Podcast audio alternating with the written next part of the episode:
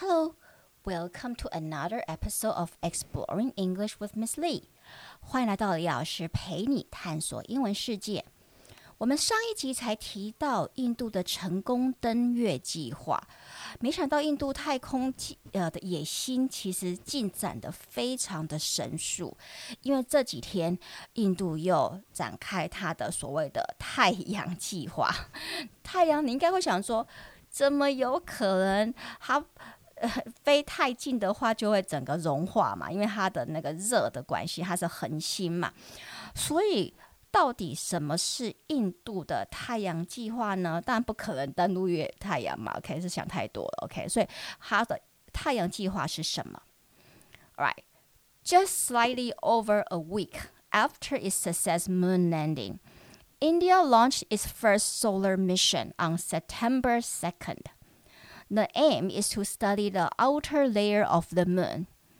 The spacecraft will travel a distance of 930,000 miles for months, and then it will orbit for several months while sending back data it collects.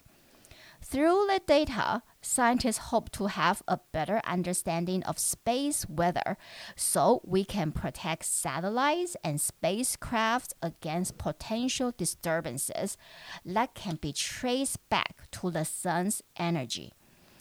This energy can shut down even the satellites that orbit the Earth, which are essential for communications, GPS, Netflix, and Disney Plus.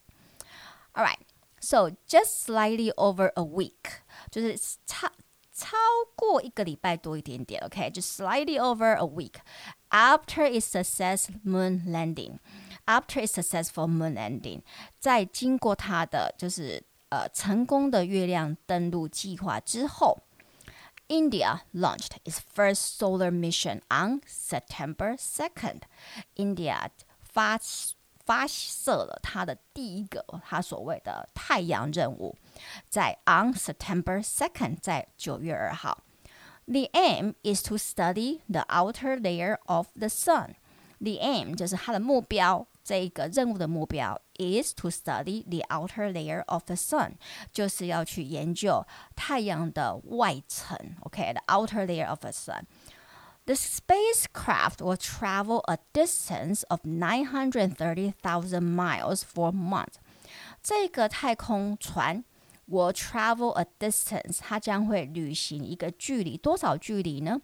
Of 930,000 miles，呃。九十三万英里，OK，for months。当然，这个这个旅行将会很大概花很多个月嘛，OK。 Then it will orbit for several months。然后，当它来到它要的那个目的地的时候，就是一个点的时候，它将会开始 orbit 绕太阳的轨道，OK，for several months，OK，它会绕轨道而行好几个月，while sending back。data it collects，然后同时间它会传送回去它 collects 它收集的 data 数据。Through the data， 透过它送回来的数据，scientists hope to have a better understanding of space weather。科学家希望能够 hope to have a better understanding，可以希望能够更理解，更理解什么呢？Space weather。太空的天气，so we can protect satellites，所以我们可以保护人造卫星，and spacecraft，还有以后的太空船 ，against 不会受到 political，sorry potential disturbances，OK，有潜在的我们说干扰，来自于那个什么呃太阳的能量的干扰了，或者我们可以说乱流，能量的乱流都有可能。那 can be traced back，那这个乱流 can be traced back，可以回溯到是来自于 sun's energy，太阳的能量。The energy can shut down even the satellites that orbit the Earth。这个太阳的能量甚至可以关掉 shut down the satellites that orbit the Earth，那些就是环绕地球的那个人造卫星。 Which are essential for communications。